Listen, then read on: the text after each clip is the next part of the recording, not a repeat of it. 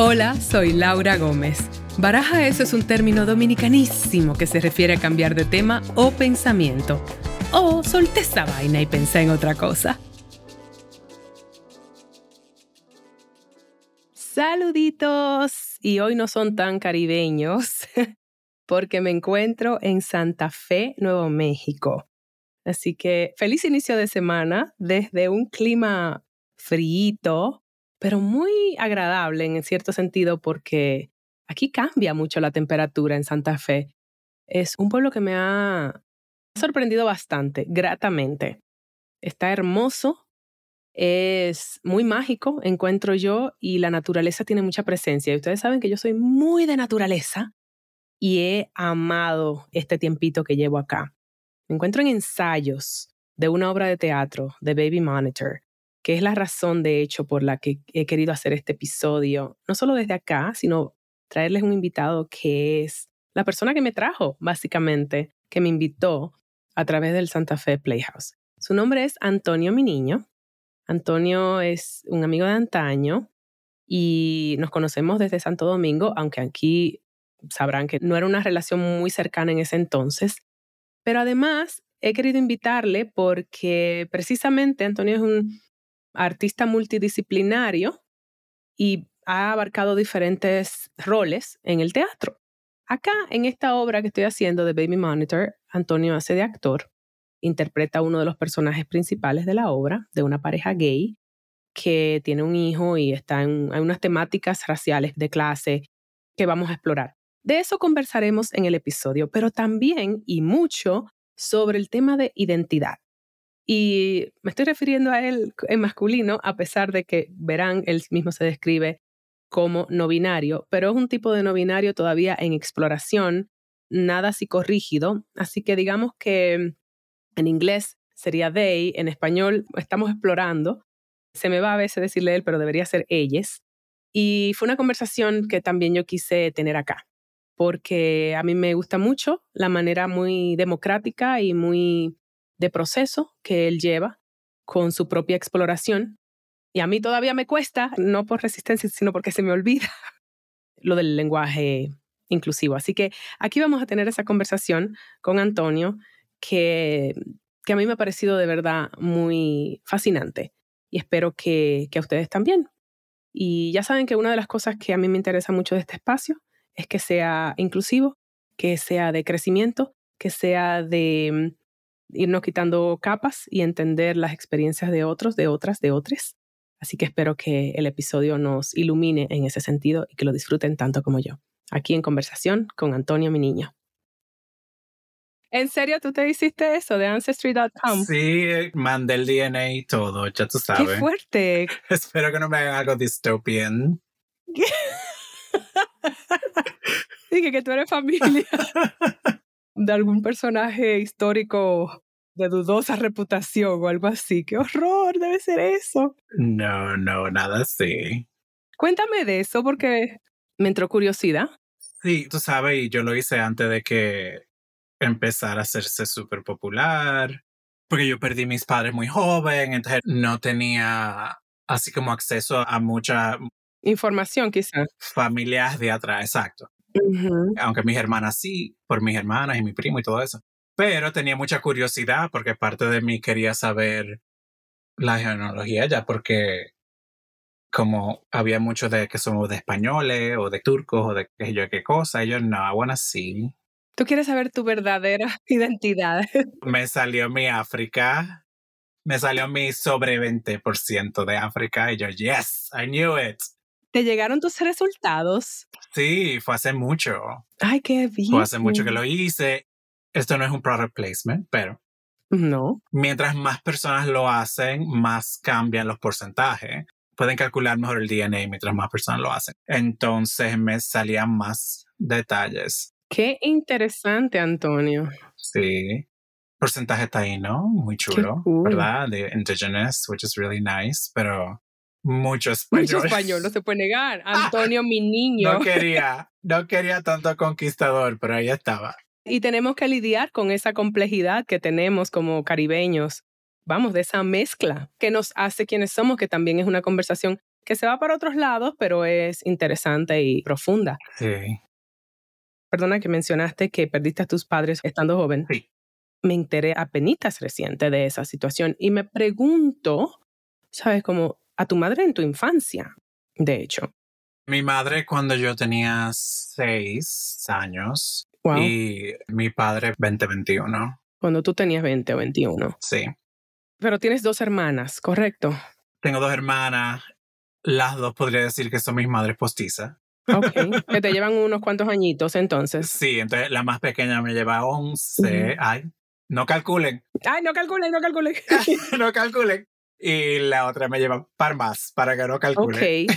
Me parece una temática interesante porque yo jamás lo hubiera adivinado. Quiero hacer un paréntesis, decir aquí que aunque no éramos muy cercanos en esa época, tú y yo fuimos al colegio juntos desde octavo de primaria. Al colegio, ¿Verdad? sí. Octavo de primaria hasta, no sé, ¿tú te graduaste en la UNFU finalmente?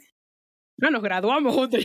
Sí, me gradué en la UNFU, nos graduamos. Y no sé si todo el mundo sabe porque la UNFU, que es una universidad, tenía o tiene un colegio. Bueno, perdón, un liceo. El liceo de la UNFU. Sí, un liceo. No sé si existe todavía. Nunca me, me habría dado cuenta, pero puedo imaginar que hay un cambio de trayectoria en la vida de una persona. Sí recuerdo que tú eres una persona bastante reservada, eso sí recuerdo.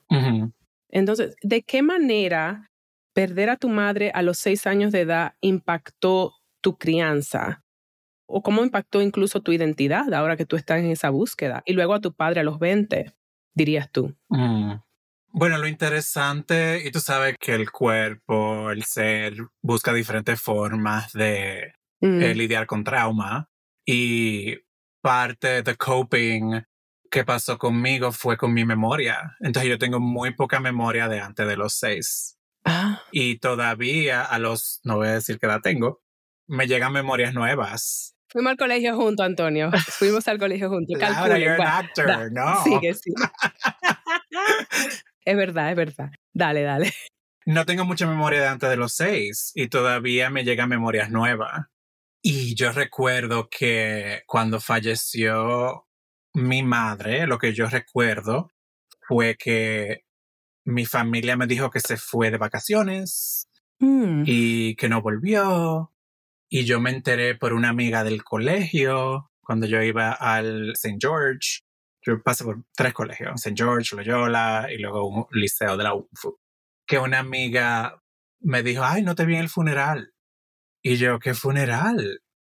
Laura, teatro. Teatro. That's not how it happened. Esa no es la historia. I knew, yo estuve ahí. Estuve ahí en, en La Blandino, todo, pero mi memoria, you know, to cope con ese trauma. Wow. Lo que recuerdo es una historia completamente armada hasta, qué sé yo, quizá 10 años, fue que me di cuenta. Porque nunca pregunté. que no había pasado. No, yo supe que había pasado, pero esa fue la historia que me dijeron porque era tan joven. Pero no fue hasta quizá 10 años que yo le pregunté a mi familia, pero ven acá, ¿y por qué eso fue así? Yo- I think I was mature enough. Y me dijeron, ¿qué? Pero, ¿de qué hablas?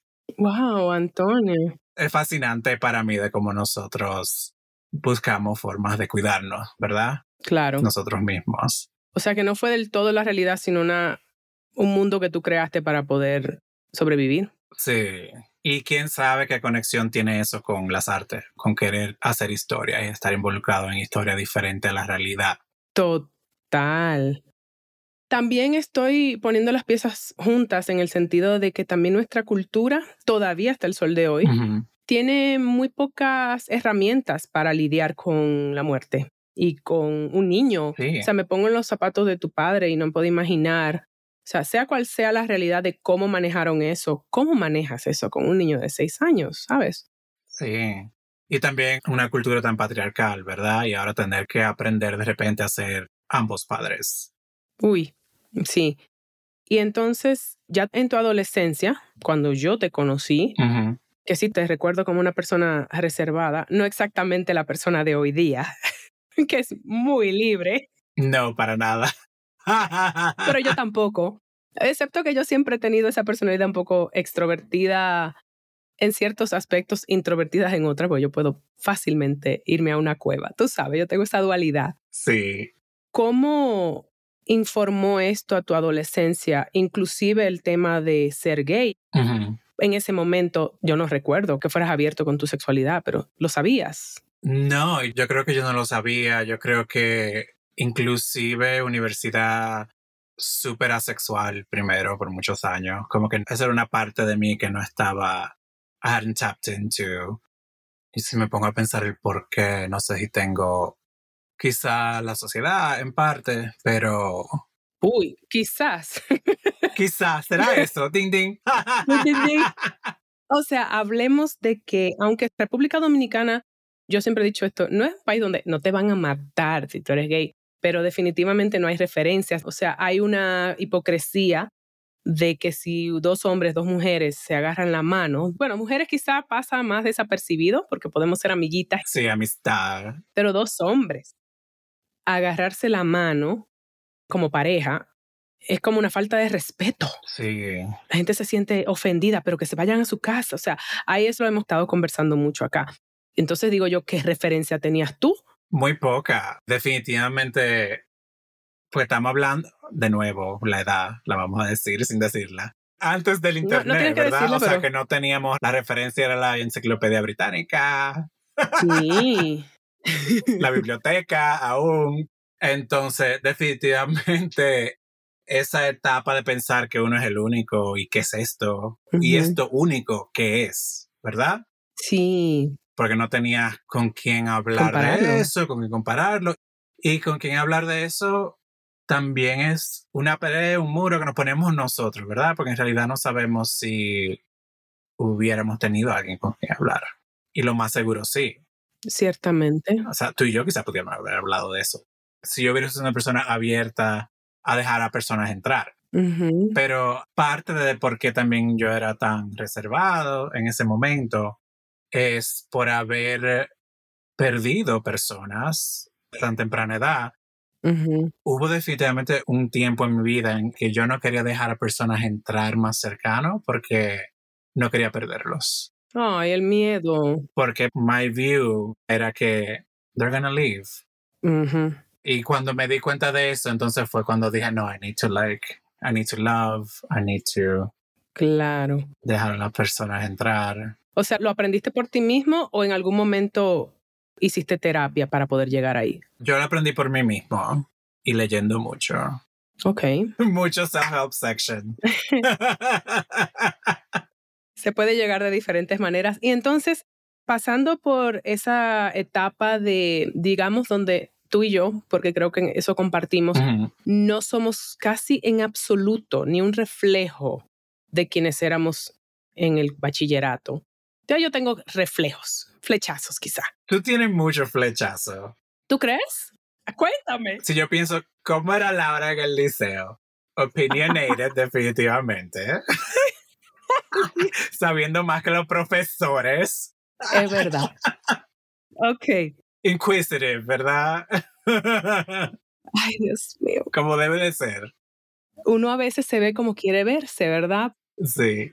Ahora que lo pienso, me divorcio de lo que culturalmente me definía.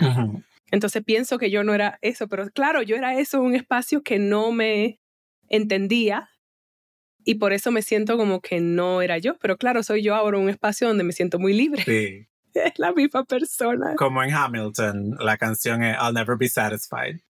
Dios, yo estoy buscando eso, yo estoy buscando estar satisfecha en este mundo, es una búsqueda. Qué interesante. Si llegas a eso, entonces no sigues buscando. So we will never be satisfied. como artistas, como personas. Yo supongo que destacaba por tener estas opiniones fuertes, encontradas, pelearme con los profesores. Una profesora que dijo neva y yo dije, no, profesora, nieva. Se dice neva, Laura. No, profesora, se dice nieva, se conjuga como el verbo cerrar, es un verbo irregular. Oh, Dios. ya recuerdo. Sí, Laura era Laura. Pero tú eras reservado, eso sí recuerdo. Sí, definitivamente. Tenías una cercana amistad con Silvestre, un músico dominicano. Sí. Y era como con la única persona que yo te recuerdo tener un poco de asociación. Sí, y también porque Silvestre y yo ambos fuimos del Loyola ah, sí. a la UNFU. Entonces ya éramos amigos del Loyola. Yo creo que la única persona artista que yo recuerdo cuando estuvimos juntos en el Loyola. ¿Desde entonces? Sí, yo creo que teníamos eso en común. Aunque yo no había completamente encontrado el teatro, yo encontré el teatro cuando del liceo fui a estudiar Derecho en la UNFU. Sí, Derecho. Del liceo, dice él. Del liceo, perdón, no liceo. Ajá. Yo fui a la UNFU, a la universidad, a estudiar Derecho. Ok. Derecho. Derecho, sí, yo hice dos años de Derecho. Y encontré el club de teatro de Pepito Guerra. Mm. No sé si recuerdas a Pepito. Sí, recuerdo, una figura dominicana del teatro. Sí, o sea, que I'm a late bloomer en cuanto a teatro. Y cuando te mudas acá, tú sabes, los gringos, ay, yo estaba que yo en el musical no sé qué a los cuatro años. Pero para mí fue un poco más tarde. Ok. O sea, el teatro abrió muchas cosas para mí. Y también una conexión nueva conmigo mismo, mediante personajes y obras. Cuéntame un poco, expande, por favor. ¿Cómo lo expando? ¿Te conectó ya un poco con tu identidad y tu sexualidad, en cierto modo? No sé si llegó tanto a eso, pero definitivamente a darme permiso a hacer esas preguntas sobre mí mismo. Ok. Y abrirme más. O sea, que para mí el teatro definitivamente fue una salvación. Y lo sigue siendo. Sí.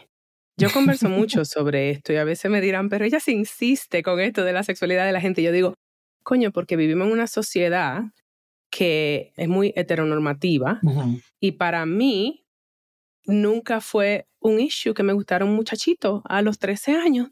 A los 14 yo tuve mi primer noviecito a los 15 y siempre digo, joder, robarle a una persona de esa exploración que es muy sana, si se quiere, en algunos entornos. Obviamente hay diferentes experiencias y realidades, pero de manera ideal, a los 12, 13 años te gusta alguien así como, ay, me gusta ese muchachito, ¿sabe? Como, y para mí, como sociedad, robarle esa experiencia por nuestros prejuicios, a mí me parece violento, ¿sabes? Me parece horroroso. Sí, es muy triste. Sí, por eso lo conecto mucho aquí. Digo, comparto que esa es la razón por la que me resulta urgente prácticamente conversar estos temas. Entonces, saltemos, porque en Santo Domingo, bueno, pues tenemos una idea ya. Fallece tu padre a una edad muy vulnerable también, coño. Dos edades jodidas. ¿De qué murió tu padre? Sí, los dos como... Tan jóvenes. Dramático, ¿no? no como... Sí, muy dramático. Mi padre se tomó su vida. Mm. Fue difícil, pero ya para eso estaba en una depresión que lo que vi fue una salvación, en parte, ¿verdad? Y mis hermanas están con mi madre postiza y mis brothers-in-law también. Súper supportive. Tus cuñados. Sí, los cuñados. Gracias por traducir. por si acaso alguien se le va, brothers. Que me oye cree que yo he estado aquí toda mi vida. Lo siento. Pero has estado mucho. La mitad de nuestras vidas. Sí, la mitad. Pero también mis tías, mis primos, o sea, una familia muy, muy cercana y una familia muy bonita y muy supportive de las artes y de estar en las artes. Me imagino que eso trae, en cierto modo, mucha unión, ¿verdad? Esas pérdidas. Sí, la unión por tragedia. Ok. Yo no me acordaba de ese pequeño detalle y la verdad es que ahora más, o sea, admiro más lo que tú has hecho con tu vida y lo que tú has hecho con tu identidad, porque se puede ir por muchos caminos sí. en ese espacio. O sea, de verdad se puede ir por mucha oscuridad y yo veo por lo que tú me comentas de tu familia, de tus hermanas, del núcleo que ustedes han formado, que decidieron ir por la luz, básicamente. Una luz muy espiritual, cero religiosa. yo también. Por mi parte. Y lo que yo encontré con esas pérdidas fue mucha empatía. Empatía y paciencia conmigo mismo y, y hasta parte por el mundo, ¿verdad? Y la obra que estamos haciendo acá, creo que el personaje de Philip tiene mucha empatía. Entonces yo encuentro esa conexión. Claro, la escribió mi esposo, que me conoce.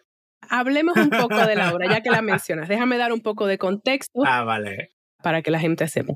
The Baby Monitor, el monitor del bebé, es una obra escrita por David Stallings, el compañero de vida de Antonio. Un excelente dramaturgo, actor también, un tremendo hombre del teatro, la verdad. Y esto es una obra muy interesante que explora mm, muchas temáticas complejas como temas raciales, temas de clase, esto de ser padres del mismo sexo.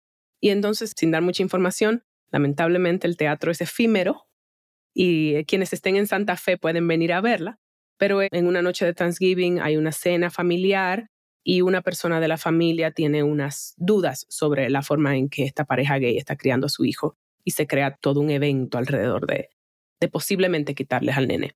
Entonces, hablemos un poco de eso. Esta obra inició en Nueva York, a donde yo quería llevarnos, porque ahí retomamos tú y yo, en cierto modo, una relación gracias al teatro. Sí. Yo no recuerdo cuándo, Antonio. ¿En qué momento?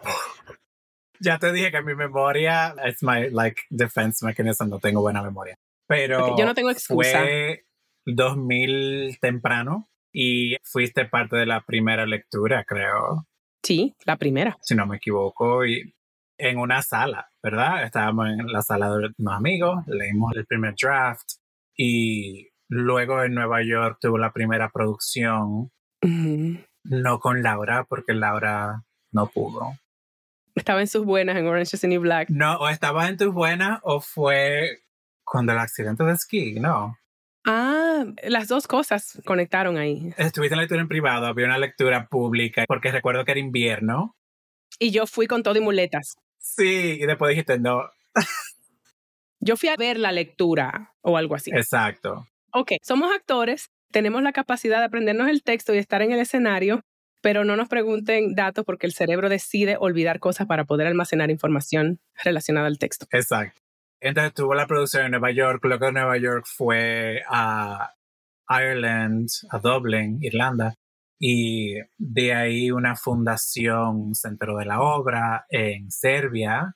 Entonces fuimos a Belgrado, iniciamos el primer eh, teatro LBTG en Belgrado, en el Teatro Nacional de allá, que es espectacular. ¿En serio? ¿El primero? El primero, la primera edición, y no sé que ha tenido otra edición desde que fuimos. Ok. Porque ha pasado mucho allá también. No sé si la fundación sigue. Pero entonces fuimos a, a Serbia y luego de eso fuimos a Italia, la presentamos en Roma, presentamos en Sardinia, en Cagliari, que es una isla parte de Italia. Y ahora estamos acá, en Santa Fe, Nuevo México, no en el otro. Debo aclarar, yo interpreto a un personaje que David creó, básicamente la niñera, no quiero dar muchos datos, pero es la persona que está encargándose del niño y tiene una asociación a esta pareja a través de Philip, se conocen desde la República Dominicana. Y vuelvo a resaltar que la obra lidia con muchas temáticas de clase, porque Philip y Soledad, mi personaje, se conocen desde Santo Domingo, pero no tenían la misma posición económica, sin embargo, estas dinámicas de que en la misma casa se pueden criar personas a través de la señora del servicio y tal. Bueno, entonces, hablando de esa obra, partiendo de ahí, que no es autobiográfica, pero tiene muchos elementos autobiográficos, incluyendo a esta pareja gay que es interpretada por ustedes dos, por ti y tu pareja. Y hablabas precisamente de tu personaje Philip, que tiene mucha empatía. Entonces, ¿cómo tú has traído esa experiencia de vida tuya a tu personaje, digamos? ¿Cómo los has conectado? Mm. El personaje de Philip me recuerda a aspectos anteriores de mí, porque Philip está como todavía en la isla y con esta mentalidad de clasismo y colorismo que en los Estados Unidos no sirven de nada, ¿verdad? Ahí es donde están picadas y no existe.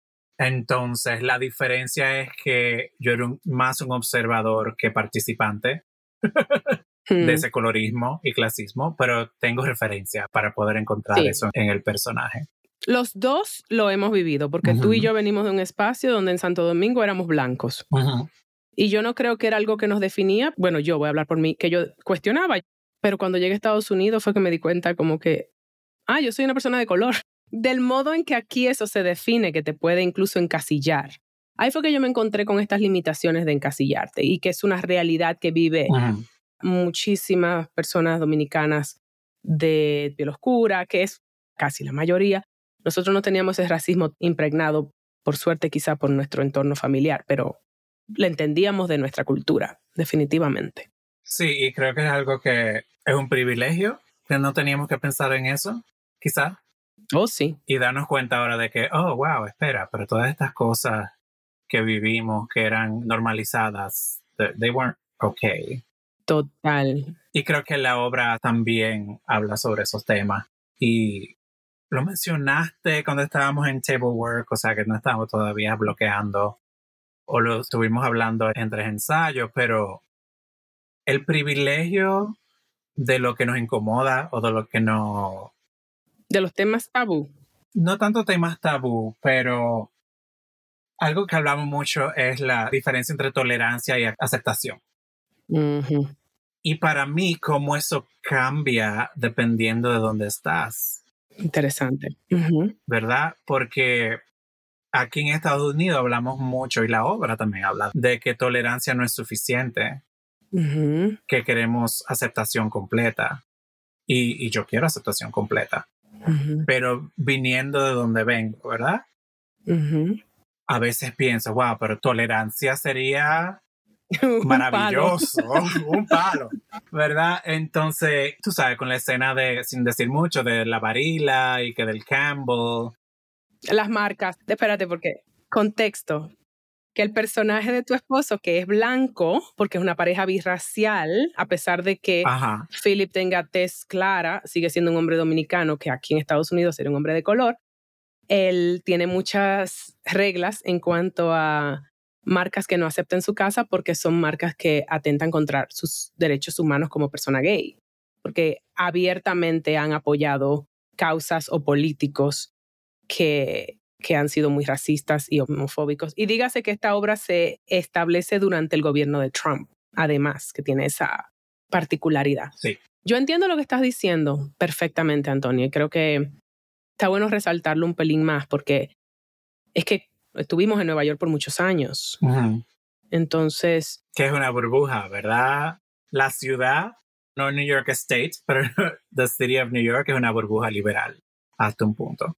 Una meca de cultura, etcétera, etcétera. Total. Se me olvida que tú también te mudaste a Santa Fe en la pandemia. sí.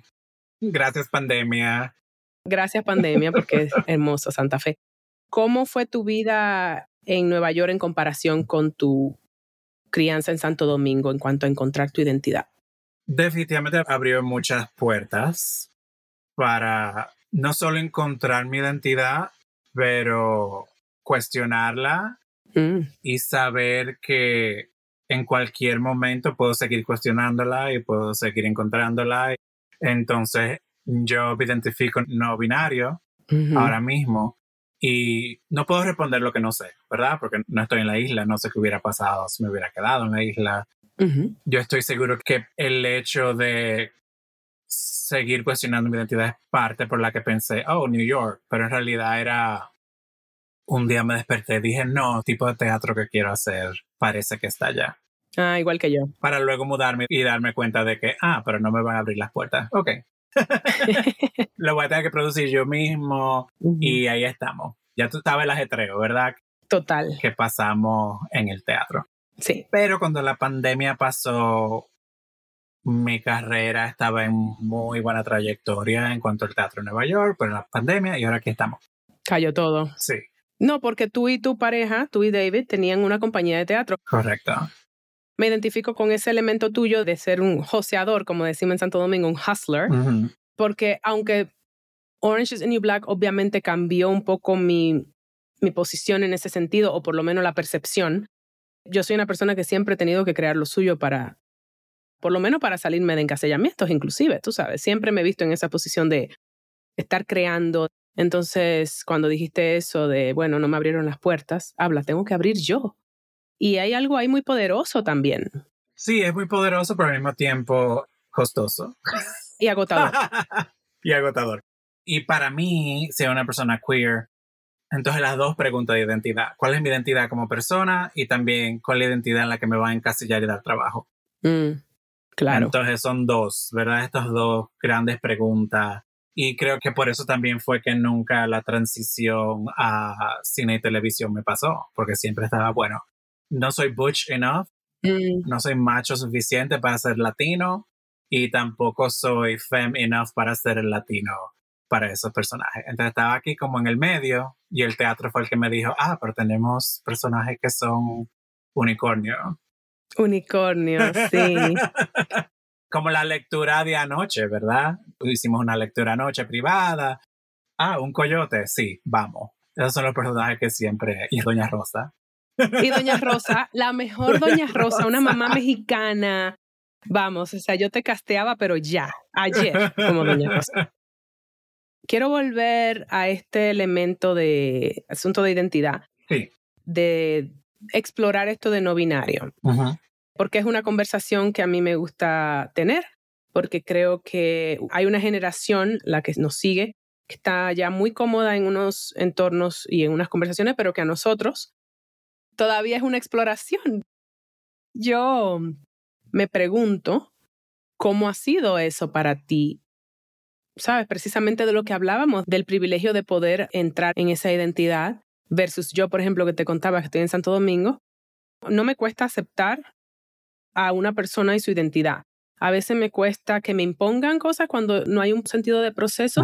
Cuando yo en Santo Domingo estoy como batallando con, no yo, estamos como sociedad batallando por las causales, por que los gays puedan agarrarse las manos y no sé qué. Entonces, ¿cómo ha sido ese proceso para ti, viniendo de la isla de Santo Domingo?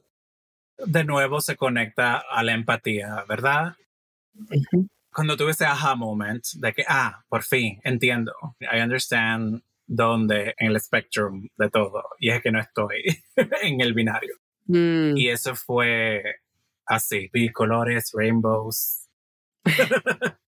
Pero en cuanto al lenguaje y la evolución del lenguaje y entendiendo esa evolución del lenguaje, y lo interesante es que en inglés, cuando hablamos de pronombres, yo, so, they, them, y lo interesante es que en inglés si una persona viene y te dice, pero eso no es singular, no entiendo. Y en la realidad es que, bueno, sí, es singular y se usa como singular. Pero cuando cambiamos a español y la necesidad de tenemos que evolucionar el lenguaje para poder estar en un ecosistema que es más inclusive. En armonía. Sí, en armonía. Y ahí es donde yo creo que por mi edad y mi historia, yo tengo más empatía en cuanto al lenguaje. Mm. Entonces, no quiero hablar de que, si es un privilegio el decir no, que tienes que usar eh, la E en vez de la O, la Solo hablo sobre mí. Yo tengo mucha paciencia en cuanto a eso porque hasta yo me equivoco, me equivoqué y lo estoy aprendiendo. y por eso le tengo mucha empatía a las personas que inclusive en inglés usan pronombre diferente o usan los pronombres a lo que ven. Porque yo no trato de presentar no binario 24/7 ni nada así, yo soy yo y punto. Y tengo súper paciencia para las personas que me conocen de antes de identificarme como no binario. Pero eso soy yo, that's me. También respeto a las personas que sienten mucho dolor cuando eso no se respeta. Y lo que sea que podamos hacer para que alguien se sienta mejor, I'm on board. Yo también. Y así es como lo veo, ¿verdad? Como esa empatía de... Yo siento cuando alguien no se equivoca, sino que lo está haciendo a propósito, porque no cree en el concepto. Y eso es muy diferente de cuando alguien simplemente is not there. Sí.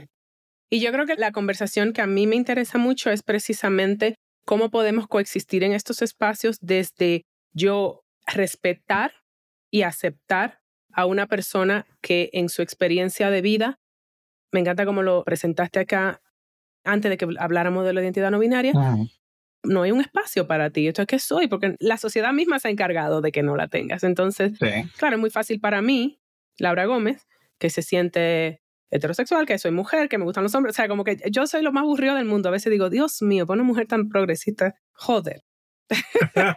no hay como mucha complejidad. La complejidad es esa precisamente, que me gustan los hombrecitos tan heterosexuales, carajo. Pero abiertos. Pero liberales, educados. Esa lista, Laura. Por eso estoy soltera. O sea, porque para encontrar a ese individuo con esa mente. Hetero, pero no patriarcal. Pero bueno, quiero como resaltar que lo que me parece muy importante a mí en esta conversación, precisamente de espacios de respeto y tolerancia, una avenida de dos vías, ¿verdad? Porque así como yo respeto y acepto la identidad de una persona, aunque contigo es porque se me olvida, pero vamos, son mil años y yo creo que la identidad tuya ni siquiera necesariamente está asociada al pronombre, sino a tu libertad de ser. Y eso es algo que yo aplaudo enormemente. A veces sí me encuentro con situaciones, yo nunca me he peleado con nadie por esto, porque como que cada quien sabe de dónde yo vengo, pero sí me he encontrado con conversaciones intensas sobre el hecho de que a mí no me molesta mucho que me digan, hey, vengan todos, o sea, como que no siento una ofensa en eso, aunque entiendo esta nueva inclusividad de todos, todas, todes, o sea, todo esto en español, que me parece un poquito más complejo por el español ser tan, como tú habías dicho esto, con género tan específico, pero yo no siempre lo asocio con género de seres humanos. Entonces me acuerdo que una amiga muy querida, una amiga que quiero mucho, porque yo estaba hablando del cerebro, ay, el cerebro mío, que él se cansa mucho, entonces me dice, Laura, ¿tú piensas que tu cerebro es masculino? Y yo, ¿perdón? En ese momento yo no estoy asociando género al cerebro. Si hubiera dicho la mente, digo, ella se cansa mucho. Entonces pienso como que en esos espacios yo abogo mucho por el no imponer el uso del lenguaje a otra persona siempre y cuando yo respeto tu uso del lenguaje cuando me refiero a ti. Creo que hay un espacio ahí donde podemos coexistir, pero hay un tema con Latinx, por ejemplo. Bueno, ya acá escuchaste a alguien el otro día, ¿verdad? Que dijo, lo que no soporta es Latinx. Están hablando de hispano, quién se identifica como hispano, como latino, y dependiendo de geográficamente, porque aquí en Santa Fe, Hispanic es como se identifican muchas de las personas acá y no Latin, y está hablando como que no soporta Latinx. Sí. Y cuando Latinx empezó el movimiento, I was on board. I was like, ah, qué bien, sí, vamos. Y luego cuando el movimiento de no, que no Latinx, porque la X no significa nada, que latiné, I was on board. Tú fluyes. Sí, entonces esa trayectoria de entender cómo el lenguaje evoluciona, porque también antes de nosotros, y como aprendimos el castellano y la Real Academia, evolucionó. Entonces estamos viviendo esa evolución. Sí. La pregunta es, ¿cuánto le damos a algo evolucionar? Sí, es cierto. Y a que las personas entiendan esa evolución y puedan ser parte de esa evolución. Y si una persona no es parte de esa evolución, define eso completamente esa persona. Total. Y ahí es donde está la complejidad de que cancelar completamente el allyship de una persona basado en donde sea que tenga más, you know, roadblocks. Claro. Me cancela como aliada, por ejemplo, claro. Exacto, son las conversaciones que debemos tener y de ahí viene también el privilegio. O sea, es muy fácil a veces decirlo y dependiendo de la persona, a veces veo esos documentales de cuando va una persona African American hablar con alguien del KKK sentarse con ellos y yo, wow, lo veo de lejos y digo, I don't know if I could do that, pero, you know. Y no necesariamente sea la manera válida. Yo creo que yo te comenté que Stacey Anchin, que fue invitada hace mucho tiempo en este podcast, me dijo, we're all needed. Todos somos necesarios en esta guerra, en esta lucha. Pero dentro de nuestro lado, de nuestra alianza, a mí me gusta conversarlo mucho porque yo a veces cuestiono yo misma mi propia resistencia. ¿A qué tú le tienes resistencia, Laura? ¿Sabes? Y definitivamente he llegado a una conclusión y yo creo que le tengo resistencia a que se me imponga algo versus ah. entenderlo. Y encontrarlo tú en tu tiempo. Y sobre todo, como te decía, es cierto lo que tú dices, ¿cuánto tiempo le damos? Bueno, son siglos de construcción de una sociedad. A veces yo digo, me pica el patriarcado, todavía yo tengo que sacarme cosas con todo y el trabajo que yo he hecho en ese sentido, ¿sabes? Yo estoy segura que a ti te pasa igual, venimos de, de unos espacios muy construidos en base a, muchas reglas que vienen de la religión, aunque no seamos tuyos religiosos. Eso siempre está ahí, ¿verdad? Y a veces decimos cosas y actuamos de cierta manera que decimos, pero ¿de dónde salió eso? Eso no soy yo. Sí. Y es el condicionamiento. Y también algo que yo he entendido viniendo de de un racismo que no es necesariamente sistémico en las leyes como fue acá. Bueno, lo es. Tú dices el racismo, por ejemplo, caribeño versus el racismo americano. Y el entendimiento de que la diferencia y también a veces el dolor que causa explicar el racismo caribeño mm. a una persona que tiene que vivir con el racismo americano. Sí. Y a veces hasta eso causa daño, hasta explicar, ah, bueno, pero no es tanto así, es así.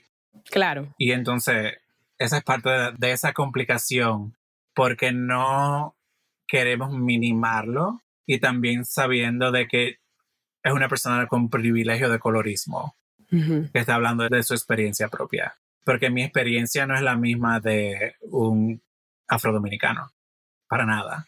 Claro. Que vive en la isla. Y por otro lado, como yo siempre soy el abogado del diablo, comparto tu opinión 100%, sino más bien en espacios ultraliberales donde yo me encuentro mucho con eso, donde entonces las emociones son hechos y eso no es real. O sea, porque una persona con un trauma X puede no haber trabajado en eso y una experiencia de alguien que no, no porque no lo haya vivido, sino porque tu experiencia es extrema, ¿sabes?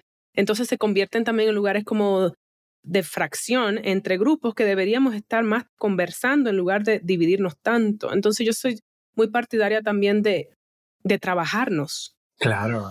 De manera personal. Soy muy proterapia. Entonces este espacio es muy proterapia. Y por eso te preguntaba en algún momento, porque creo que todo esto, al final del día, siempre yo digo, yo no tengo que llevarme bien con todo el mundo, no es que todo el mundo me cae bien, pero yo creo que lo que queremos es un mundo donde podamos coexistir, ¿verdad? Claro. Mientras no haya opresión. Exacto. Ah, ojo. ¿Verdad? Mientras no nos oprima. Claro, por eso decía lo de la persona afroamericana hablando con el que, uy, yo no sé si yo comparto eso, pero con alguien que esté dispuesto a cambiar y que tú veas que es sistémico, sí, hay que aplaudirlo.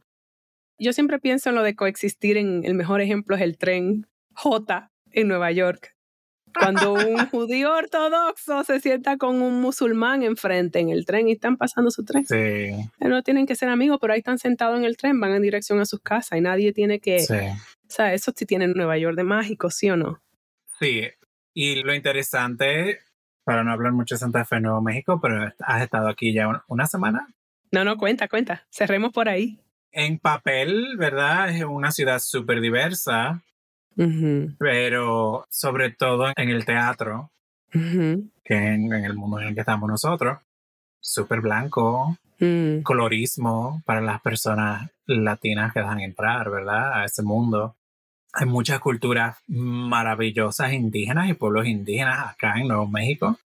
Y hay teatro indígena que es maravilloso, pero no por igual, no es suficiente, ¿verdad? Entonces, las obras que están haciendo acá, o sea, el hecho de que ahora mismo viene una obra de Baby Monitor con dos personajes dominicanos actuados por dos actores dominicanos. O sea, Unicorn Moment. Claro. dos personajes gays. Dos personajes gays por dos actores gays. Tres, sí. Una lesbiana. Sí. Entonces, vamos a ver cuándo pasa de nuevo.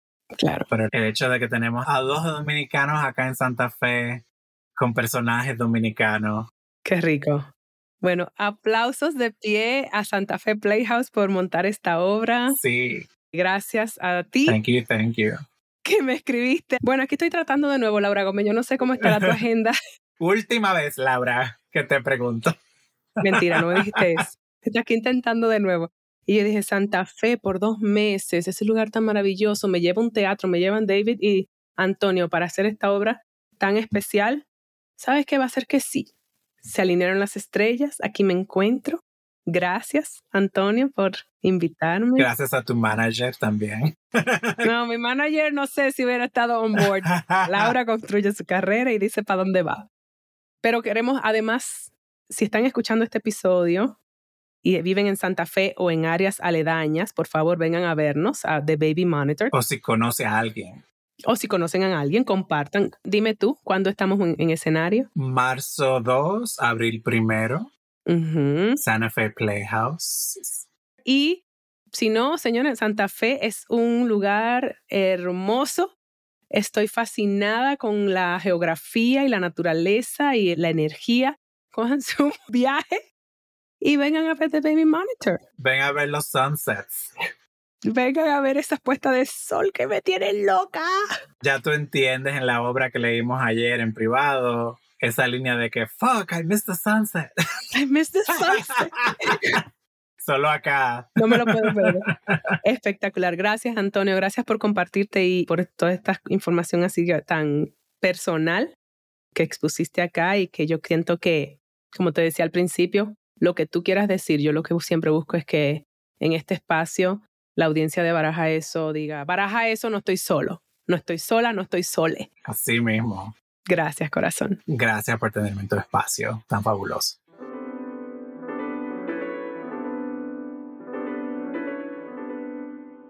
Y bueno, bueno, bueno. La conversación fue exactamente, no sé si exactamente donde yo quería, pero sí es cierto que exploramos muchas de las cosas que tenía en mente y más. De hecho, no pensé que Antonio hablaría de esos temas de lo de su familia y, tal, de esas pérdidas que tuvo, pero me parece que en cierto modo nos exponen vulnerabilidad pero también cómo se puede vivir la vida en un lugar de luz y de espiritualidad, como mencionaba. Y a veces uno, oyendo estas conversaciones, se puede sentir menos solo, o sola, o soles. Entonces, espero que ese haya sido el caso. Yo he disfrutado mucho este diálogo. Creo que seguimos creciendo acá en Baraja Eso Podcast. Si les gusta el episodio, compártanlo, que nos ayuda mucho a que otras personas nos encuentren. Acuérdense, dependemos muchísimo, muchísimo del boca a boca. Y estas temáticas no se están teniendo tanto en español, así que creo que es muy importante compartirlo. Espero que lo hayan disfrutado y hasta la próxima.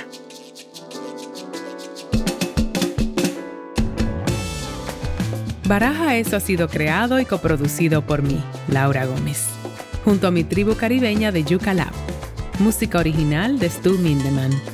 Síguenos en nuestras redes sociales, arroba baraja eso podcast y arroba ms Laura Gómez.